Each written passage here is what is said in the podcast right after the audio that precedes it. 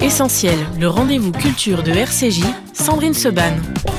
Merci d'être avec nous et aujourd'hui c'est le premier essentiel pop culture de la saison 2022. Eric Delbecq, bonjour. Bonjour Sandrine. Merci d'être avec nous. Belle, belle, bonne, douce année, merveilleux 2022. Moi, je m'aventure plus à souhaiter une bonne année. Écoutez, ça fait déjà 4 jours pour l'instant. On sait comment ça se passe. Il y a eu beaucoup de blagues là-dessus sur je vous souhaite pas une bonne année. J'ai pas assez de recul sur la question.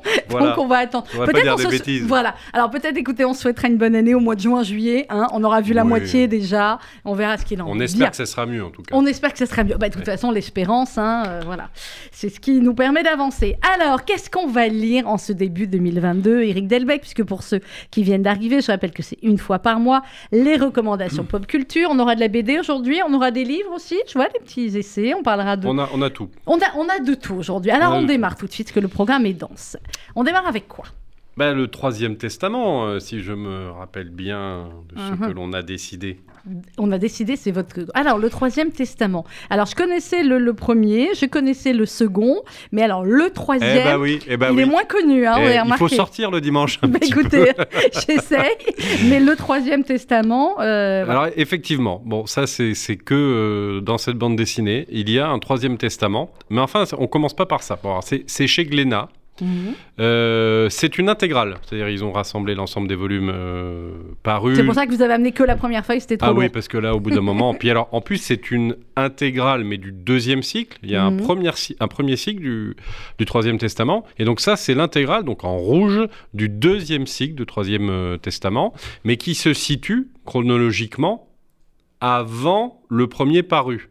C'est comme dans Star Wars. D'accord, j'ai compris. Voilà. Voilà. Et, Et alors, donc- ça raconte quoi, le premier, le deuxième, le troisième? Alors, c'est assez formidable. Alors, le, le- je vous parle de celui-là, je vous parle pas de l'autre, parce Non. que si je parle du, On du va se mélanger. Voilà, ça, ça ne va pas aller.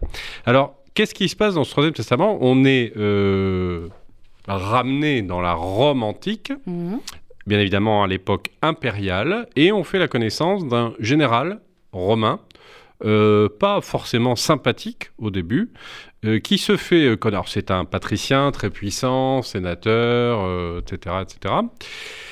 Et il va mater, entre guillemets, la révolte des Juifs d'Alexandrie. Et donc, il revient à Rome en triomphateur, mais on découvre un général romain pas très humain, assez brutal, et qui médite quoi De prendre le pouvoir Ah bah tiens. à Rome Ah bah tiens, Voilà. on en connaît. et de faire porter le chapeau aux, chrétiens. Ah non, je pensais aux juifs que d'habitude. non mais attends, pour une fois c'est pas nous les bouquets Non, misères. là, là, il veut faire porter le. Le chapeau aux chrétiens. aux chrétiens. Voilà. Il s'appelle Julius Publius Vindex, Ouais. ce général romain. nom, ça. Ouais. voilà, c'est comme ça. Et il a une fille qui s'appelle Livia, qui est très importante parce qu'elle va jouer le rôle de conscience. Mhm. Et il se trouve qu'il ramène dans ses bagages un chrétien qui ressemble euh, furieusement au Christ et Ouais. avec lequel va se euh, nouer une relation assez ambivalente. Donc au Mhm. départ, il semble le détester absolument pour tout ce qu'il est, parce que ce général romain voit dans le christianisme une chose absolument horrible qui va conduire l'Empire à sa perte.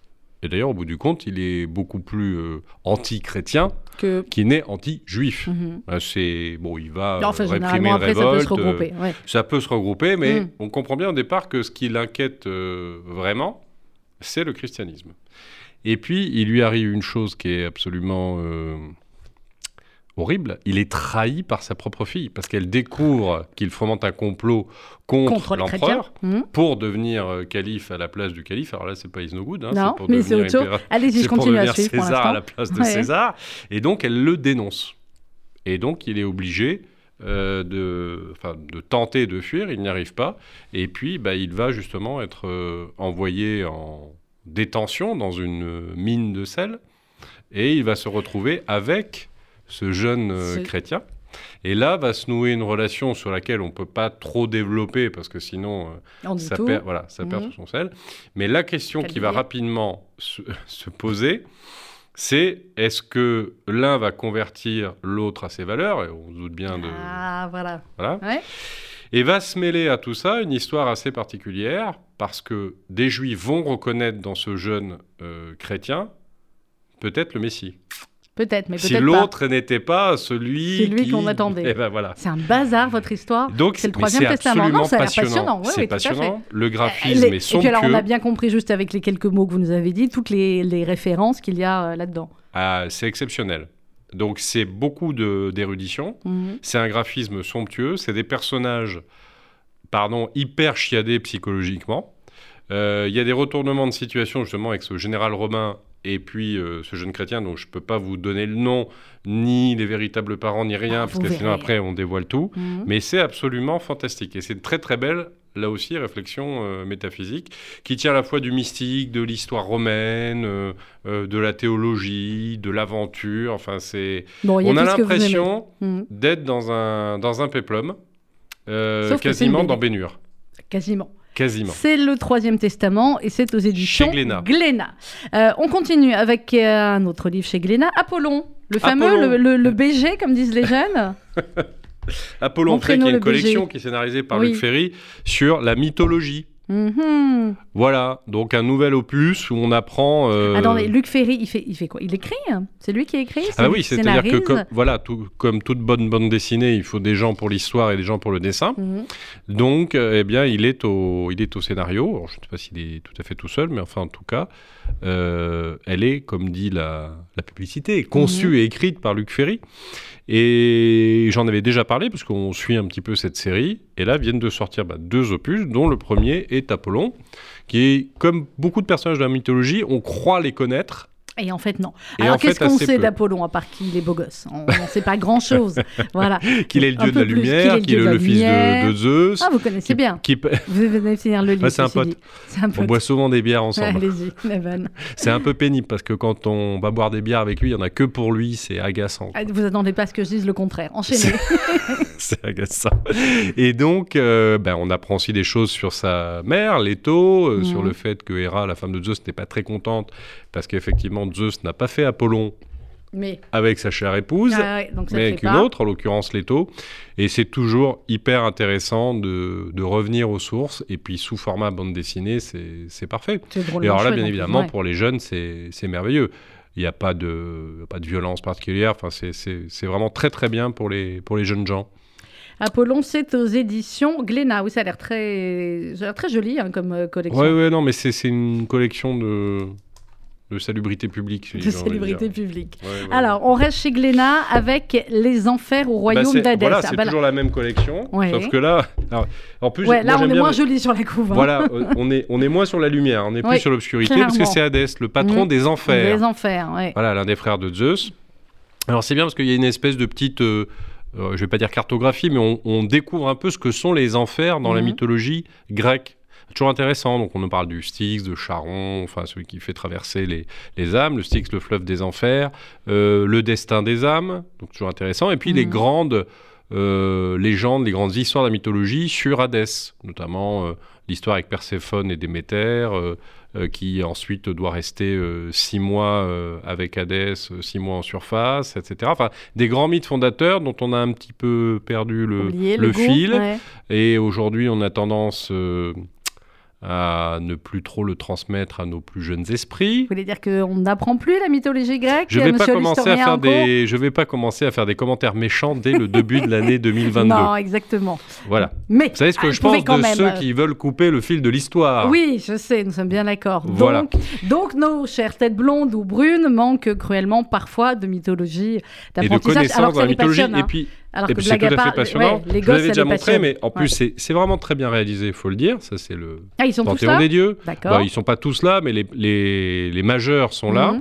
Voilà. Et puis, encore une fois, c'est euh, assez bien, euh, voilà, bien foutu, très bien, très bien dessiné. C'est assez clair. Alors, effectivement, ça ne dispense pas d'aller lire, mais c'est une bonne manière de donner l'envie aux plus jeunes.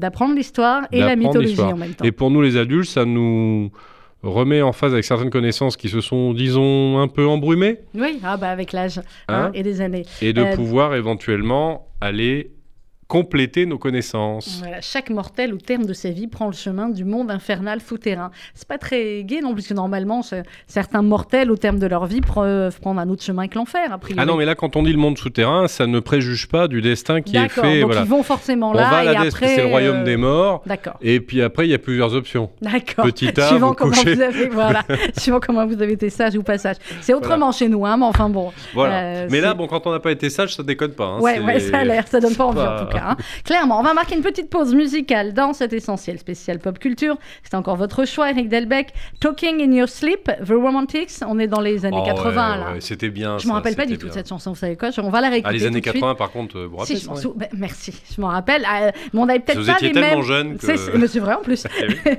on n'avait pas les mêmes références musicales Mais années si, 80. mais elle est Bon, on va l'écouter, je suis sûre que je vais la retrouver. À tout de suite sur RCJ.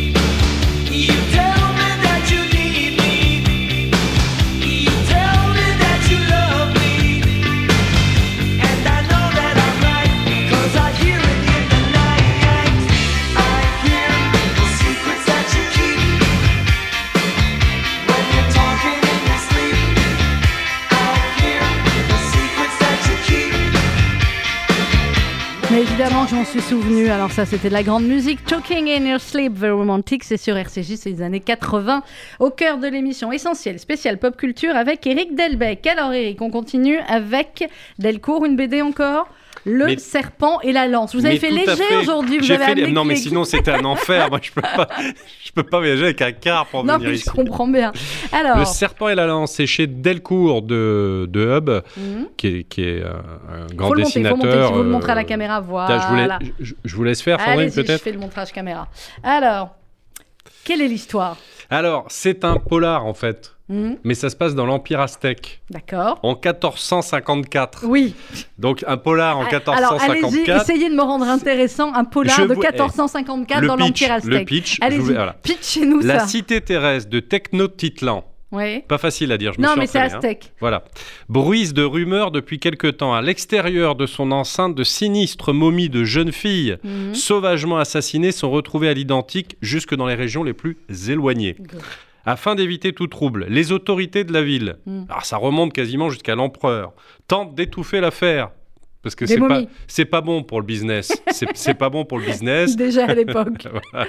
Une grosse opération politique de l'empereur, ça arrive Ouais. très, très mal. C'est mal, c'est Voilà. pas le bon timing. Voilà. L'enquête est discrètement confiée à Serpent. Mhm. Déjà, le gars qui s'appelle Serpent, ouais. voilà, Mais un haut fonctionnaire, un haut fonctionnaire cruel, Ouais. mais efficace. Ouais. il est cruel, mais il est efficace, Serpent. Il a le physique de l'emploi, hein, vous verrez si vous lisez la vidéo, il est vraiment le physique de l'emploi. Et il est méchant depuis qu'il est tout petit. Mhm. Tout petit, déjà, il était Il méchant. était méchant. Voilà. Un prêtre influent, Ouais. fort embarrassé par certains indices qui relient ces meurtres à l'ordre qu'il dirige, parce qu'il dirige un ordre Alors oui. Voilà. souvent. dans lequel on pratique un peu les sacrifices. D'accord, ouais, je vois le genre. Voilà. Peu regardant sur les moyens, force son vieil ami, œil lance, que l'on Ah, voit là voilà, en couverture, c'est œil lance qu'on voit en couverture. d'accord Voilà. A mené une enquête parallèle à Serpent, le petit cruel euh, oui, mais petit efficace. cruel mais efficace. Donc Serpent et œil lance, ils se connaissent bien depuis qu'ils sont tout petits. Ouais, Voilà, parce qu'ils étaient Et à l'école ensemble. d'accord. Voilà. Et donc, bien évidemment, qui va arriver à... À gagner à résoudre l'affaire? Sachant que on est au saurez. deuxième tome, Oui. C'est le deuxième tome, ça. Il va y en avoir un Ils avaient troisième. déjà résolu l'affaire dans le premier ou pas? Non. Eh ben non. On n'a toujours pas Et tant résolu qu'on n'a l'affaire. pas le troisième, on ne sait pas qu'est-ce qui, c'est qui se passe. Mais vous, vous savez ou pas? Ben non, mais j'ai pas eu le troisième. Mais enfin quand même, vous êtes à un petit niveau. Dans le deuxième- Alors, ok, alors vous voulez m'expliquer ce que ça a de voilà. Dans J'ai- le deuxième, euh, Ouais. là, on découvre justement les relations entre tous les personnages. Parce que l'une des caractéristiques, c'est que les personnages qui se côtoient Mhm, dans Le Serpent et la Lance étaient ensemble à l'école. mhm. Voilà. Il faut remonter à l'école. Ok. Voilà. Et donc, oh, il y a beaucoup de flashbacks. Ouais. Et les relations entre les personnages vont expliquer bien évidemment les relations adultes et le pourquoi les uns ont recours aux autres. Pourquoi euh, Causal a, a recours à Eulance, euh, quelles sont les histoires entre eux. Là, bien évidemment, on découvre que euh, Serpent et Eulance ont un vieux contentieux. Ah bah. Voilà, et que déjà Eulance, euh, que déjà euh, Serpent, Serpent. faisait des saloperies à tous ses petits camarades était euh, tout petits. Mhm. Voilà. Mais à un moment ou un autre, est-ce qu'ils vont aussi être obligés de collaborer? On n'en sait rien. Alors, ce qui est très intéressant, c'est qu'on découvre l'Empire aztèque. Et ça, c'est formidable, parce qu'il y a beaucoup de recherches à la base du livre. C'est très inattendu comme projet. Hein. Un polar dans Oui, l'Empire aztèque, il que s'en produit pas, tous les matins. là, ouais. Donc ça, c'est assez extraordinaire. Bon, c'est alors très quelle est, la, quelle est la morale de l'histoire? C'est qu'on Ah, peut, le être- moment, il y en a c'est qu'on pas. peut être efficace sans être cruel ou qu'on peut Oh, être bah, ça, qu'on je pense qu'on peut, on peut miser là-dessus. D'accord. Non, ce qui est très intéressant, c'est alors, parce qu'il faut dire aussi que Hub est le, père de Oko, qui est une autre grande euh, bande dessinée Mhm. sur un samouraï au Japon. Donc il est très habitué à les piocher dans un univers entre guillemets euh, exotique pour Mhm. nous. Et c'est toujours très réussi parce que le, le background culturel, ces civilisations un peu étonnantes, euh, sont très très bien mises en scène. euh, dans euh, ces BD. Donc franchement, c'est un, un plaisir, c'est du dépaysement. Bien évidemment, on se prend à l'intrigue parce qu'on se demande vraiment euh, d'où ça peut venir, euh, toutes ces, ces jeunes filles assassinées et momifiées. Donc vraiment, ça se lit extrêmement bien et C'est- c'est très dépaysant. Et c'est le serpent et la lance aux éditions Delcourt. Delcourt. Alors, voilà. chez Soleil, l'enfeuste de Troyes. Ah bah ça, ça c'est, un grand classique ça. Voilà. C'est vous qui le dites. ah si, c'est un très très D'accord, grand d'accord, d'accord. Non, mais c'est vous le spécialiste, c'est pas moi, sinon euh, Voilà. on ne serait pas là. Alors, tome 9, déjà. c'est ça déjà. La forêt noiseuse. Alors, bien évidemment, il y, a un- il y a un univers. Je, vous ai sorti quelques pages bah, pour que vous puissiez bien bon. regarder. Bon. Euh, Il y a un univers Lanfeust. Alors, c'est de l'heroic fantasy, mais au fur et à mesure des albums, parce qu'il y a euh, euh, Lanfeust de 3, il y a euh, Lanfeust euh, Odyssée, De 4. il y a Lanfeust des étoiles. Donc, euh, il y a eu, il y a eu Lanfeust de 3, Lanfeust des étoiles, Lanfeust Odyssée. C'est un personnage de 3 Mhm. qui vit sur une planète qui s'appelle 3. Au départ, ce monde est posé comme un grand classique d'heroic fantasy.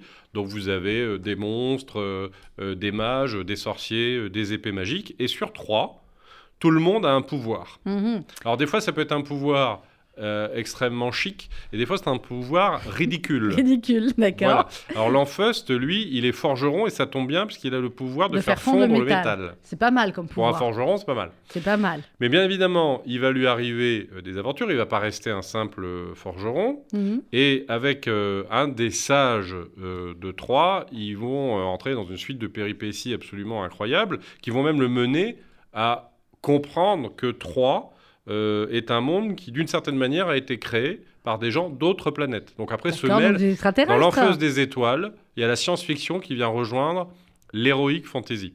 D'accord. Ça se caractérise par beaucoup d'humour, c'est assez drôle. Oui, c'est ce que je vois. Et alors, il y en a Voilà. une, Aspect, elle a le pouvoir d'obliger les autres à lui faire la révérence. Voilà. Alors, ça ne sert pas forcément beaucoup dans la vie. Oui. Il y en a Bah, plein qui ont ce genre de pouvoir. Oui, oui, une reine, un roi, et donc euh, la jeune femme là, Aspect. Voilà. Alors, il y a une origine euh, au fait que les, les habitants de Troie aient tous ces pouvoirs. Il y a un moment donné dans l'histoire où euh, l'Enfust va même avoir une espèce de pouvoir absolu. Mhm. Et on comprend également, enfin on ne comprend pas, c'est dit dès le début de- des aventures de l'Enfust, que c'est la possibilité, enfin que les gens ont la possibilité d'avoir un pouvoir parce que des, des, des mages sont euh, répandus, des sages, ce qu'ils appellent les sages d'Ekmul, sont répandus à la surface de la planète et sont conducteurs de la magie. Et donc ces sages qui permettent aux autres d'avoir des pouvoirs, eux ont renoncé à en À avoir. voir. Ah, attention, attention, on va arriver. Donc, ça. c'est alors- ça. alors, Est-ce que c'est ça la sagesse, c'est renoncer au pouvoir Alors Et voici la, la question philosophique de l'émission. non mais tout n'est pas, il n'y a pas toujours des arrière-plans philosophiques dans ce Bah, c'est comme ça que vous m'avez vendu cette émission en me disant on va parler de BD et on va montrer les. les- C'est toujours les- intelligent, mais il n'y a Mais jamais oui, de. C'est pas sûr bon, qu'il toujours. Non, c'est une très jolie réflexion effectivement sur ce que c'est que le pouvoir, euh, parce qu'au fur et à mesure, bien évidemment, l'Enfust euh, va euh, avoir quelques tentations, surtout quand Mhm. il a le pouvoir absolu. Il va être confronté à une espèce de double euh, démoniaque euh, qui, lui, en revanche, veut tout le pouvoir, rien que le pouvoir, pour opprimer absolument tout le monde. Donc c'est, oui, c'est une, euh, c'est une fable moderne, très intéressante pour les ados. Alors plutôt, moi je dirais plutôt à partir de 15 ans, parce que c'est quand même assez parfois euh, brutal. hein. Ça sanguinole un peu, Ouais. Euh, mais c'est un très très Ah, grand Vous savez, une voix de classique. pierre de nos jours. hein. C'est vrai, c'est bon. un très très grand classique en fait. Et donc ça faisait euh, un paquet d'années qu'il n'y avait pas eu de nouveaux volumes. Donc euh, là, c'est une espèce d'événement très attendu, le top Donc, 9 de donc tout le l'Enfeust monde de est des- Troie. voilà, donc tout le monde est content. Donc on est très content. Là, c'est une histoire entière Mhm. euh, dans, dans ce numéro 9 de l'Enfeust, parce que c'était normalement une saga, c'était à suivre. Et là, toute l'histoire est contenue dans ce volume-là. Il y a bien évidemment, une fois de plus, un gros méchant qui essaie de s'approprier euh, l'ensemble du pouvoir de Troie pour lui-même et quelques copains, comme euh, dit Mhm. l'Enfeust à un moment donné. Euh, vous allez voir s'il va y arriver ou pas. Vous avez une petite idée. Il sur- est cruel mais efficace ou pas? Non, et, visiblement, il est moyennement efficace. ouais. il est pas très sympa. Est suffisamment Je sais cruel pas, entre lui et Serpent, j'hésite encore.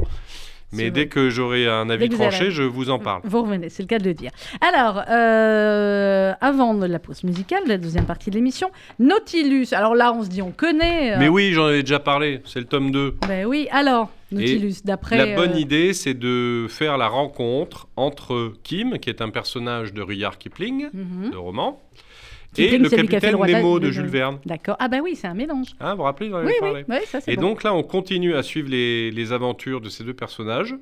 Euh, le personnage Kim est un agent de la couronne britannique. Il a dû retrouver Nemo qui était dans une geôle Mhm. russe. Oui. Et Ça arrive, ça de plus en plus même maintenant. hein. Bah voilà, mais Ouais. c'était déjà le cas Ouais. au 19e siècle. Et on découvre un Nemo euh, assez mystérieux, moyennement sympathique dans ce tome 2. Et on voudrait savoir euh, à quoi réfère tout ça. Alors bien évidemment, notre ami Kim, lui, veut prouver, euh, j'en avais déjà parlé, que ce n'est pas lui, mais probablement, on pense, les Russes qui ont fait euh, couler Le un bateau et fait un tas de morts au début du premier opus. Mhm. Et là, bah, les aventures sous-marines euh, commencent et euh, bah, Nemo est assez destructeur, mais on ne sait pas vraiment encore pourquoi. Donc, bah, dans le tome suivant, peut-être qu'on en apprendra un Bah, peu, un peu Vous plus. nous laissez en suspense sur tous les tomes là. C'est toujours hein, aussi. Bah aujourd'hui, oui, hein. mais c'est pas moi hein, qui Non, non, je comprends bien. Je ne suis pas scénariste de ces bandes dessinées. C'est chez Glénat. C'est toujours aussi euh, sympa. Alors maintenant, vu toutes les questions, les les intrigues qui sont poser euh, toutes les réponses qu'on souhaiterait avoir. Il faut que les tomes suivants soient bien, bien à la hauteur.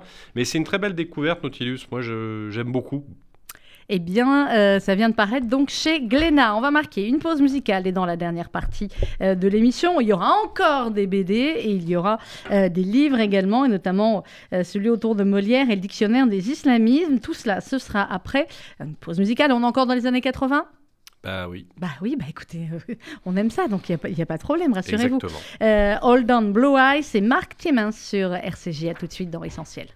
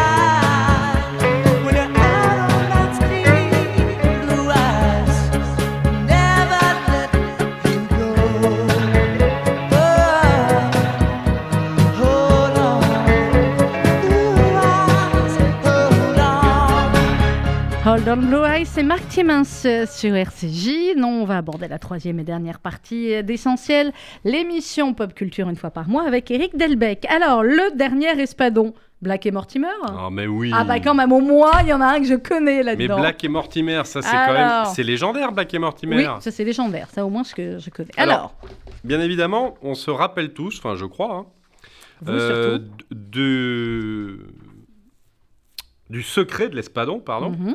euh, qui est un célèbre euh, opus euh, de Black et Mortimer, qui est en trois volumes. Mhm. Je ne sais pas si ça, en revanche, le- tout le monde s'en rappelle. c'est vous le Parce que trois, trois volumes, c'est pas rien. hein. C'est Ouais. vraiment euh, c'est une très grosse aventure de Black et Mortimer.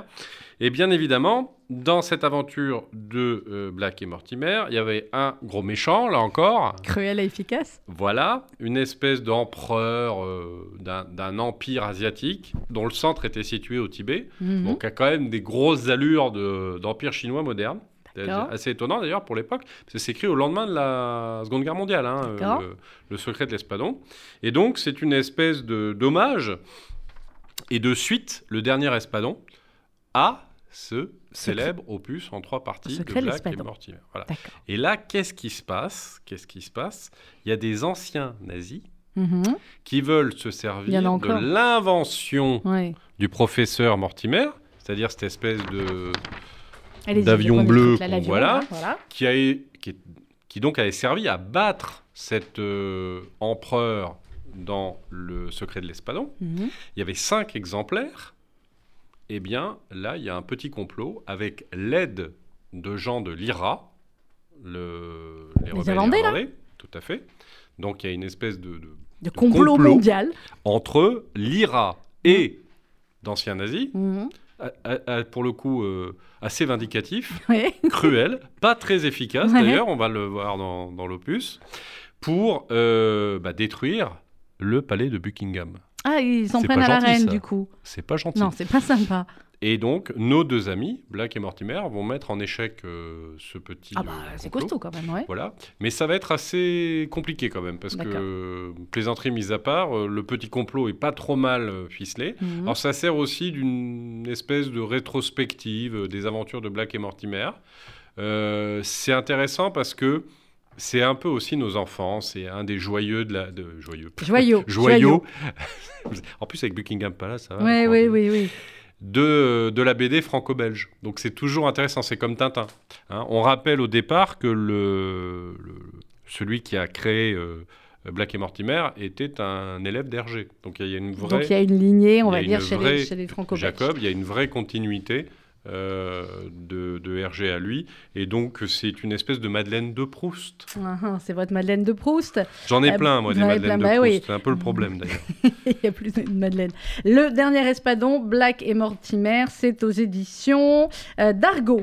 Alors, Et ça à- permet de réfléchir un peu Oui. euh, en matière de géopolitique, euh, Black et Mortimer. sur ça, les Irlandais qui se mettraient avec les nazis contre l'Angleterre. Et puis, puis surtout, les, les- les grandes tendances à l'œuvre, parce que ce, ce- cet opus-là explore aussi euh, euh, la mise en place euh, du monde de la guerre froide. Mhm. C'est intéressant. On, est, on, est, on, on refait un petit peu d'histoire. Bien évidemment, derrière, il y a toujours un peu de science-fiction parce Mm. que la politique fiction qu'ils mettent en œuvre euh, est vraiment très, très euh, fictionnelle. Parce que dans le Oui, secret de l'Espadon, ouais. il y a quand même une, une pseudo-destruction de toutes les grandes capitales du monde euh, par cet empereur euh, situé au, basé au Tibet. Mhm. Donc là, on était vraiment dans la ouais, science-fiction. dans la science-fiction euh, Euh, voilà. Alors, on est un petit peu moins là-dedans dans le dernier Espadon, mais voilà, c'est une très bonne euh, lecture de début euh, d'année pour ceux qui sont un peu vintage. Oh, ben voilà, c'est ce qu'on essaye d'être aussi.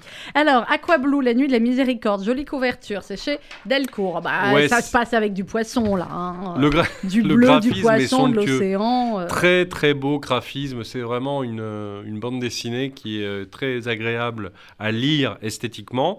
Euh, ceux qui suivent la série se rappellent qu'il y a un personnage, Nao, qui... Alors, Aqua Blue, c'est une planète, hein, c'est de la science-fiction, planète assez éloignée de la Terre, euh, qui ressemble un peu, euh, on va dire, à la Polynésie. Euh, Joli, Voilà, donc. sauf que les Maoris locaux sont tout bleus. Donc, Voilà. c'est les Ah, schtroumpfs Non, c'est pas les Schtroumpfs. D'accord.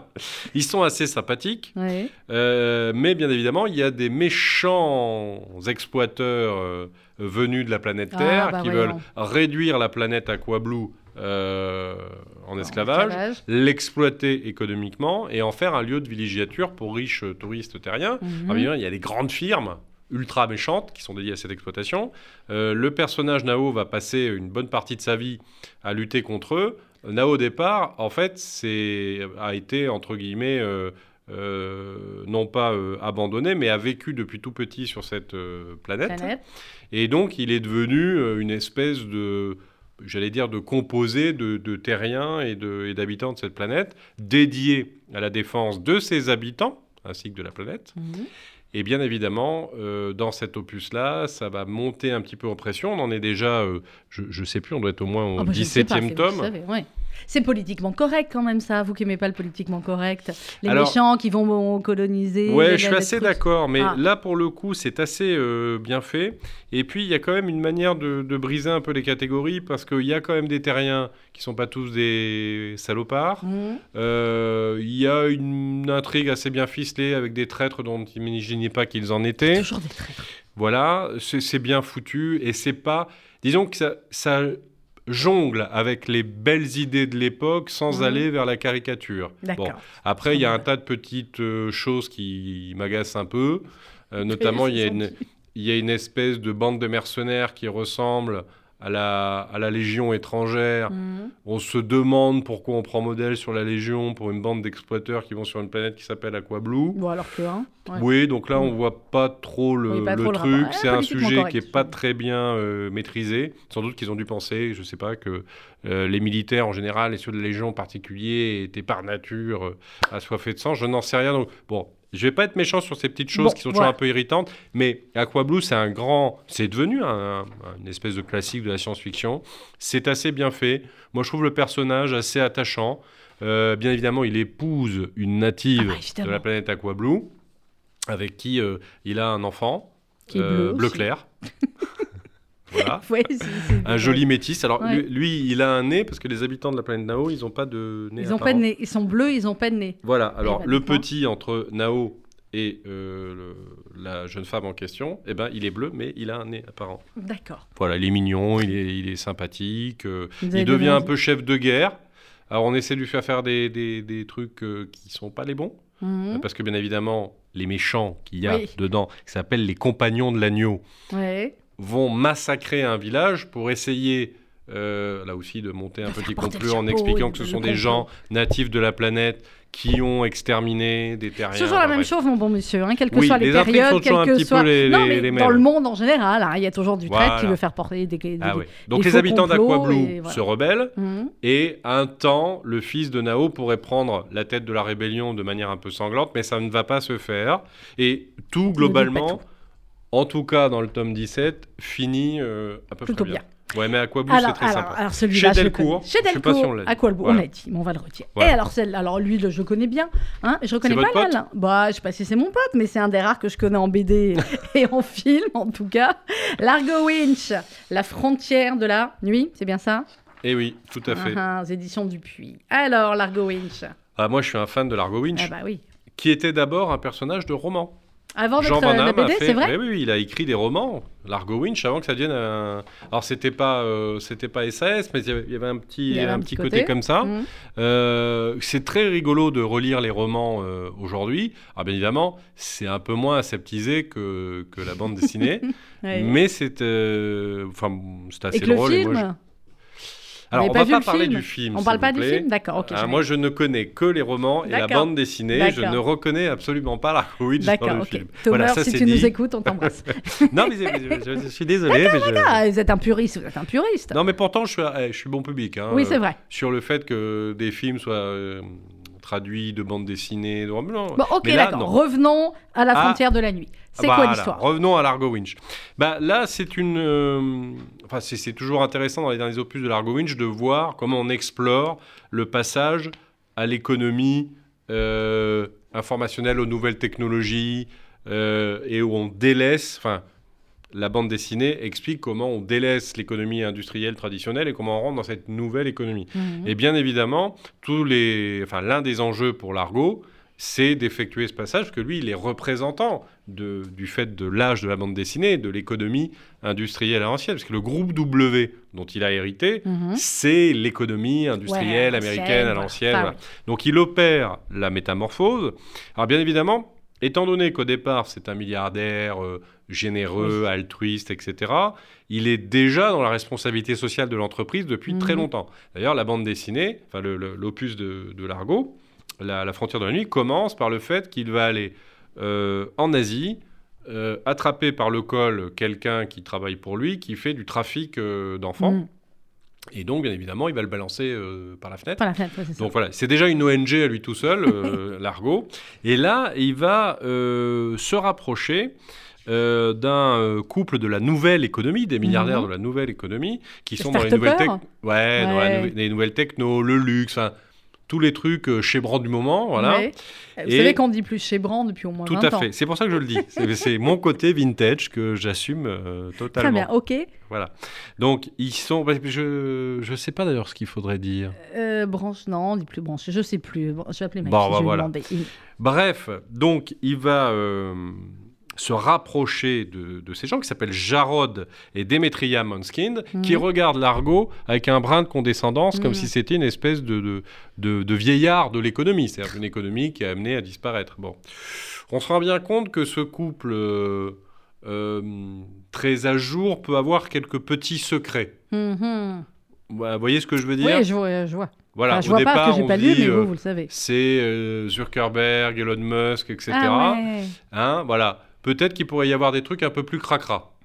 D'accord. Mais le là, on lisant. le sait pas parce que c'est à suivre. Bah oui, ah, donc vous, C'est à suivre. donc vous vous doutez, mais vous n'êtes pas sûr. Voilà. Alors, D'accord. quel est le- globalement, l'histoire, bah, il y, a, il y a un assassinat, bien évidemment, dans une entreprise française, Mhm. européenne, qui fait dans les satellites. Alors, pour le moment, on ne sait pas trop pourquoi. Il se trouve que c'est l'entreprise que l'Argo voulait racheter. Ah Pour justement essayer d'arriver dans cette nouvelle. Ça n'arrive jamais, ça, dans le, dans le monde de l'industrie. Et bien évidemment, le couple Manskind Ouais. voulait également cette entreprise. Pour le moment, on n'en sait pas plus. Il y a des éléments qui sont posés comme ça dans le, dans le volume. On va voir ce que ça fait comme euh, Pulse dans le, Le volume dans- d'après. dans Ah, la je- suite. je mais en gros, cet opus-là, vraiment, le, le précédent, c'est déjà un peu le cas, mais là, on est typiquement dans les thèmes économiques de notre euh, époque et les conflits aussi que ça va inévitablement euh, générer. Et les enfants exploités du début euh, du volume, bien évidemment, travaillent sur des batteries euh, de voitures euh, électriques ou de Électrique. téléphones Ah bah portables. voyons, ce n'est pas politiquement correct ça par contre. Voilà. Largo Winch, La frontière de la nuit, c'est aux éditions Dupuis. Dernière BD avant la dernière pause et ensuite on passera au livre. Ran, c'est aux éditions Soleil. C'est quoi Raon, Ran, oh là là, pardon. chez Soleil. C'est une intégrale en noir et blanc. pardon. Une intégrale en noir et blanc. D'accord, C'est marqué intégrale oui, en noir vu, et blanc. D'accord, en noir et blanc, j'ai vu. D'accord. C'est quoi Raon Bah, Le fils des âges farouches. Ah, bah, voyons, c'est une évidence. Alors, ah, héros humaniste des temps préhistoriques. Allez, racontez-nous Raon, et vite parce que c'est Mais- lourd là. Mais tout petit, tout petit, on a lu Raon quand on était tout Eh ben, petit. c'est un moi, grand classique. C'est cette espèce de, de héros absolument positif. Ah, il qui- était dans Pif Gadget en février Mais oui. 69. Ah, bah, voilà. Oui, oui. Ok. Et, et qui euh, a toutes les qualités. C'est le, le prototype absolu du héros. C'est pas facile d'être un héros humaniste euh, à l'époque préhistorique. Oui, oui, oui, surtout, oui. Hein, on est d'accord. Ouais, ouais. Alors qu'est-ce que c'est Raon C'est, j'allais dire que c'est le héros quasi euh, républicain des temps modernes qu'on aimerait voir surgir. Vous savez, c'est-à-dire C'est qui est. Il surgit, le cavalier, euh, non. Alors, il n'a pas de cheval, il n'a pas de D'accord. cap, il n'a pas de masque, euh, Ok, bon alors Raon, ni de bottes. il a à peine un pagne sur lui. Il a à peine un Ah, pagne bah, et c'est un couteau. en même Et avec ce couteau blanc, il fait des trucs, mais hallucinants. Ce couteau sert à tout dans Raon. Absolument à tout. Et au fur et à mesure des aventures de Raon, on voit surgir bien évidemment euh, différentes euh, tribus, des hommes qui marchent debout, comme dit euh, Raon, Mhm. qui est un manifeste permanent, euh, effectivement, euh, humaniste. Alors, il se bat contre des bêtes sauvages, il y a des tribus euh, extrêmement euh, féroces, mais Rahan se débrouille toujours pour essayer de trouver quelque chose de positif et pour ne pas tuer ses frères qui marchent debout. D'accord. Donc en fait, c'est un Il est positif. grand... Pardon? Il est positif. il est ultra positif. Et bien évidemment, Rahan profite de ses voyages pour apprendre, parce que là, il, est- il a une espèce de passion euh, scientifique, donc il Mhm. essaie également aussi de faire en sorte de voir le monde de manière rationnelle. C'est une, euh, c'est à la fois une aventure, un aventurier, Rahan, c'est à la fois euh, une espèce de précurseur de la science, précurseur des humanistes de la Renaissance, euh, euh, pré- quasi précurseur d'idéologie républicaine. Ah ouais, il vous plaît bien quoi. Donc, Ah ben Rahan, on a, votre- on a été intellectuellement marqué par les leçons de hein. morale de Rahan. D'accord. Voilà. Donc moi je trouve que c'est assez, euh, c'est assez sympa. Alors c'est alors c'est tome 1. Alors j'ai pas j'ai pas vérifié, mais je pense qu'il y en a d'autres. euh, Bah oui, d'ailleurs on nous le dit, c'est intégral en Ah, 5 oui. tomes. Ah bah carrément. Bon, bah, Donc tome- il va y avoir. euh, moi j'ai la tomes, des Rahan qui n'est pas en Que vous gardez dans Pile Gadget. qui me, qui me tient ça de- d'espace. donc effectivement, on a encore des volumes à apparaître. Et là, j'ai assis, c'est en noir et blanc parce que euh, les BD de Rahan sont colorisés, bien évidemment. Mhm. Donc là, c'est une version noir et blanc. Et pour ceux qui aiment Rahan, c'est formidable, il faut l'avoir dans sa bibliothèque. Mhm. Et pour ceux qui n'ont jamais lu ou qui sont Eh bien, jeunes, vous allez le découvrir. et quand on veut montrer ce que c'était qu'un héros positif à ses enfants, eh ben, on, On peut fait leur acheter Raon. Très bien. c'est- super. C'était la recommandation. On va marquer une dernière pause musicale et après on parle Molière et islamisme, islamisme et Molière, ça ne va pas forcément ensemble, quoique Molière aurait pu écrire des sacrés trucs. hein. Ah là là, à mon avis, ouais, bah, vous allez voir comment on fait le J'ai lien. fait- ah bah, j'ai aucun doute là-dessus. Euh, le lien par contre avec les ZZ Top, il va falloir le trouver, c'est Stage sur RCJ. À tout de suite. Certains disent Zizi Top. Oui, bah, il faut ce que vous voulez, c'est votre problème.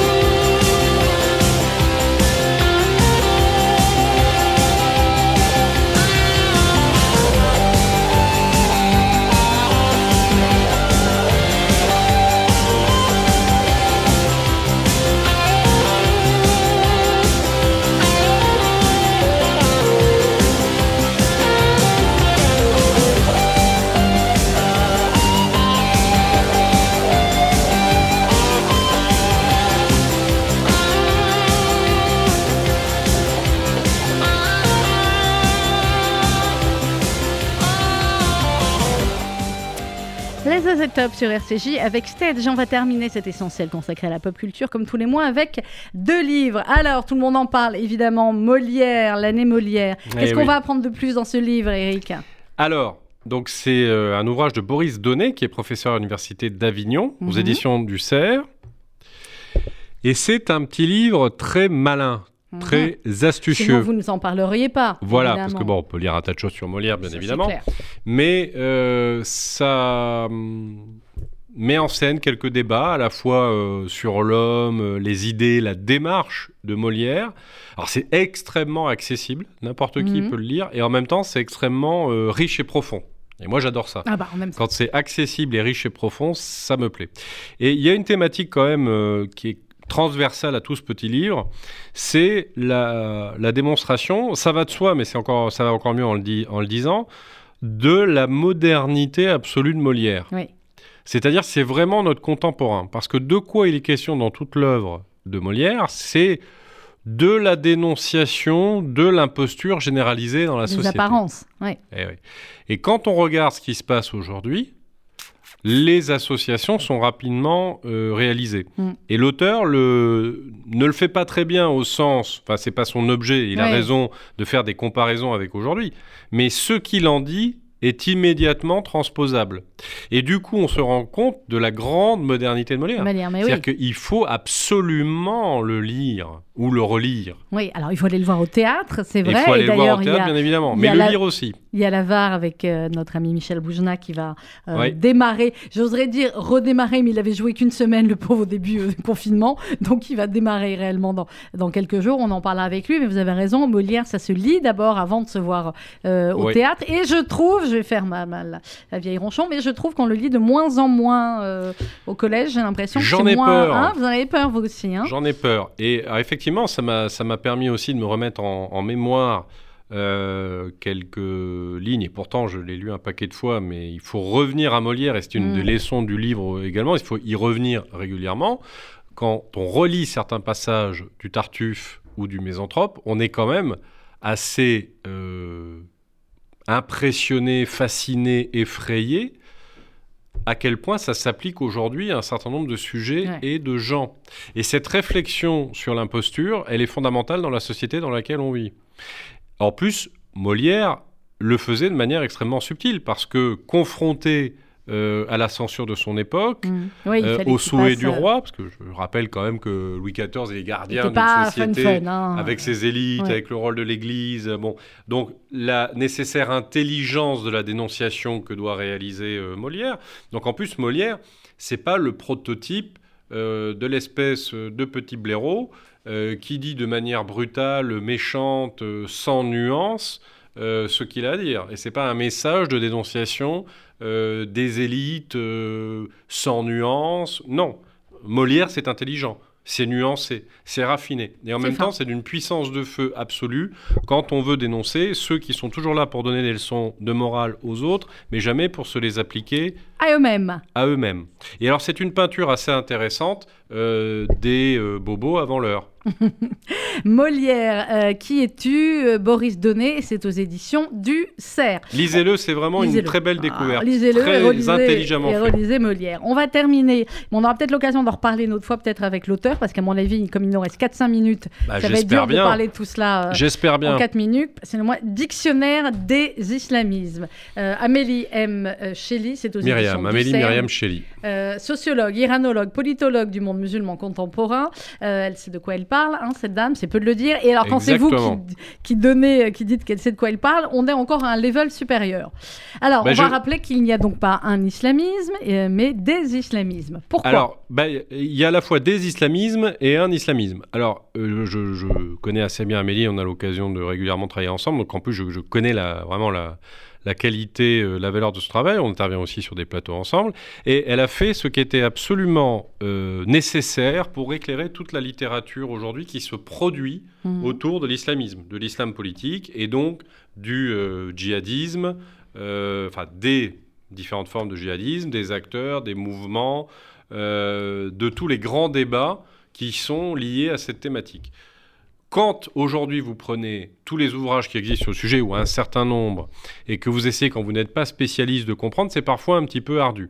Il y a des grands noms qui s'imposent dans le débat, qui sont des grandes références, comme Gilles Kepel, comme Bernard Ouais. Rougier, euh, Michael Prazan, bon, il y en a un certain nombre comme ça, qui travaillent là-dessus depuis des années, qui sont effectivement euh, absolument érudits euh, dans le domaine, mais manquaient un guide qui soit à la fois euh, un puits de science, un monument d'érudition, et qui permette à ceux qui n'ont pas cette érudition de comprendre de le débat. comprendre, ouais. Et Amélie l'a très bien fait. Donc il y a des entrées à la fois d'acteurs, de de mouvements, Alors, de ouvert, concepts. voilà, j'ai ouvert évidemment, il y a salafisme, wahhabisme, djihadisme, il y a le tabli, les frères musulmans, etc. Il y a des expressions aussi en Il y a arabe. des expressions, des personnages, euh, des vêtements. Mhm.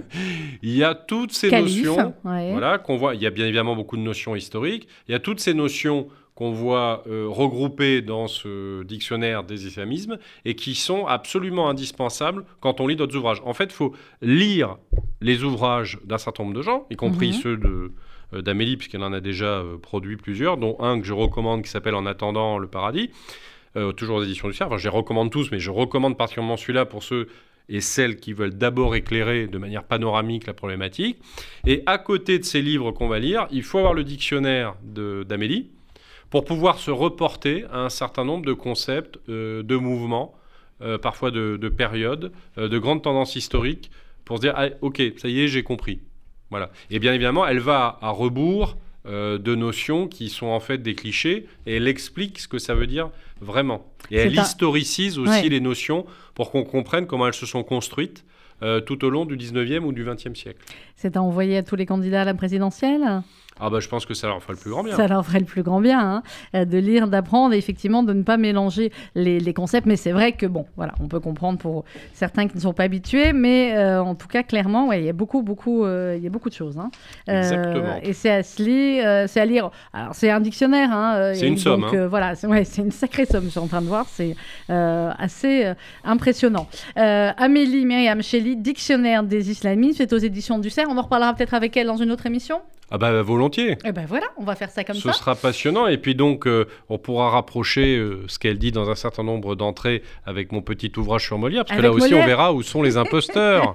Bah exactement, et euh, l'école des femmes et le, et le reste. Oh, ouais, bah écoutez, au moins à mon avis, ça peut être. Dans les islamismes, il y en a un original. paquet de tartuffes. Ah bah ça c'est clair, ça peut être un sacré, voilà, un, un angle original, on va dire cela comme ça. on a encore temps pour une petite citation issue du Il Troisième vous reste Testament. une minute, allez-y. Alors, dans le Troisième Testament, il est dit ça, et c'est très on a parlé intéressant. au début de l'émission, vous avez vu, hop, Voilà. on fait la boucle. C'est très intéressant par rapport à tout ce qu'on vient de voir, Mhm. et ça peut être très intéressant à méditer pour l'année.